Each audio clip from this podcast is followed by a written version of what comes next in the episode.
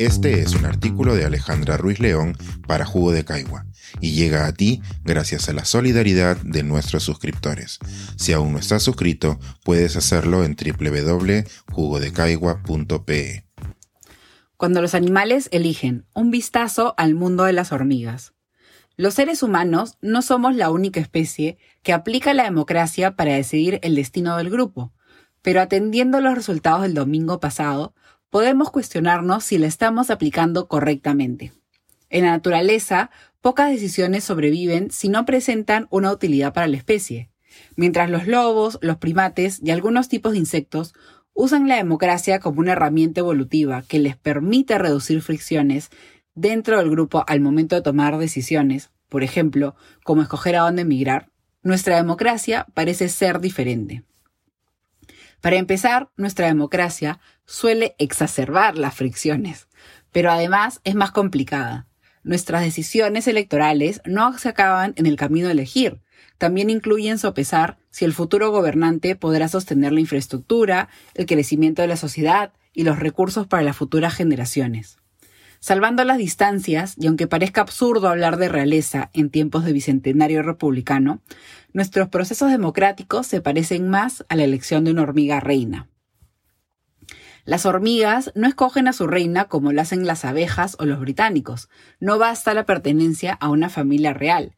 También entran en juego determinadas características genéticas y la morfología adecuada pero el principal requisito es que la colonia le asegura a la candidata los recursos necesarios.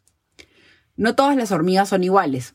Cada especie presenta diferencias morfológicas y escogen a sus reinas con ciertas particularidades.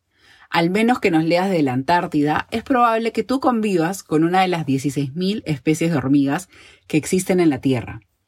Con una visita a tu jardín podrás encontrar hormigas molestas, las carpinteras o las rojas, pero si quieres apreciarlas en su máxima diversidad, puedes entrar a AntWeb, la hormigoteca más grande del mundo.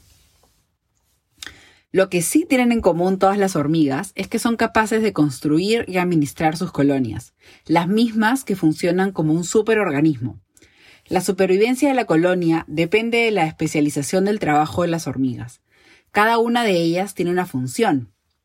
La misión de la hormiga reina es reproducirse, lo cual asegura la existencia de las nuevas generaciones de obreras. Estas son las encargadas de construir, mantener la colonia y asegurarse de que la reina sobreviva para producir más hormigas.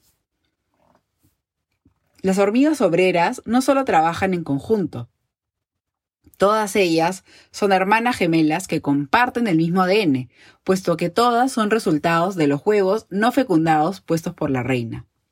De vez en cuando, si el ambiente lo permite, la hormiga reina decide producir machos, que solo sirven para volar fuera del hormiguero y fecundar a una nueva reina, y hormigas princesas. A diferencia de las abejas, se ha observado que las hormigas princesas se convierten en reinas por una serie de factores, y no solo por el tipo de alimento que consumen. En algunas especies de hormigas se ha observado que las princesas presentan los mismos genes, por lo que inicialmente se concluyó que no existían diferencias genéticas entre ellas. Sin embargo, investigaciones posteriores demuestran que las diferencias entre las princesas no se encuentran a nivel genético, sino epigenético, es decir, a nivel de las proteínas que regulan los genes, más no en los genes en sí. En el caso de las princesas, se ha observado que todas presentan un gen similar al gen que tienen los seres humanos para procesar la insulina, el cual regula cuánto alimento ingieren en los estados iniciales. Al nacer, las larvas de las hormigas suprimen este gen, limitando el crecimiento de las princesas. Pero algunas hormigas lo suprimen menos, haciendo que coman más crezcan más y finalmente accedan al trono. Pero tener la correcta configuración genética y epigenética no es lo único que necesitan las hormigas princesas. Estas dependen de la cantidad de recursos disponibles y del resto de la colonia para poder alimentarse. Las hormigas no nacen reinas, se hacen reinas, y solo si los recursos, el ambiente y el lugar lo permite. En esto nos parecemos las hormigas. Somos el resultado del nurture y nature, de lo que tenemos al nacer y de lo que nos nutre.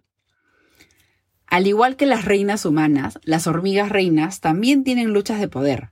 En algunos tipos de hormigas puede existir más de una reina. En los casos, la colonia huele cuál de las reinas es más fértil y decide prescindir de las infértiles, pues serían una amenaza para la supervivencia de la colectividad.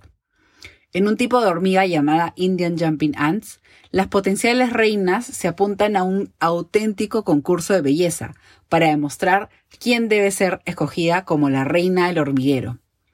Estas hormigas agrandan sus órganos reproductores para demostrar su capacidad de reina y reducen hasta en una quinta parte su masa cerebral para demostrar que no van a perder energía pensando. Lo más interesante de estas hormigas es su plasticidad, puesto que de no ser escogidas reinas, reinvierten a sus características naturales. Como la mayoría de nosotros no está pensando en ser reina de ningún hormiguero, podemos identificarnos con las hormigas obreras, esas que construyen las ciudades y aseguran la supervivencia de la colonia. Aunque no sean la reina, las hormigas obreras también tienen capacidad de influenciar en el resto de la colonia.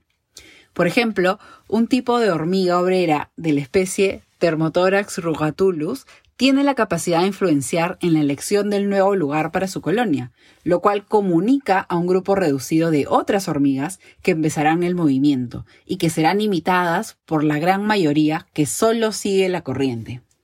Los investigadores consideran este tipo de interacciones como un tipo de educación entre hormigas.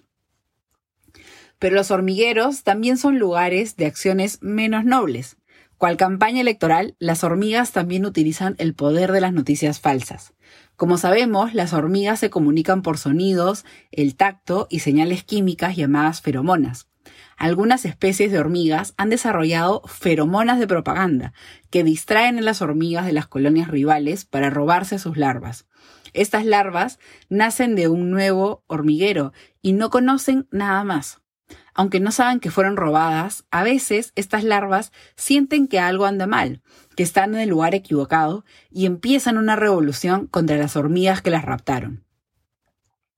Hasta en eso nos parecemos a ciertas hormigas, cuando nos levantamos en contra de un sistema que parece que nos ha dado todo, porque intuimos que más allá, en otro hormiguero, viven otras hermanas que tenemos que proteger.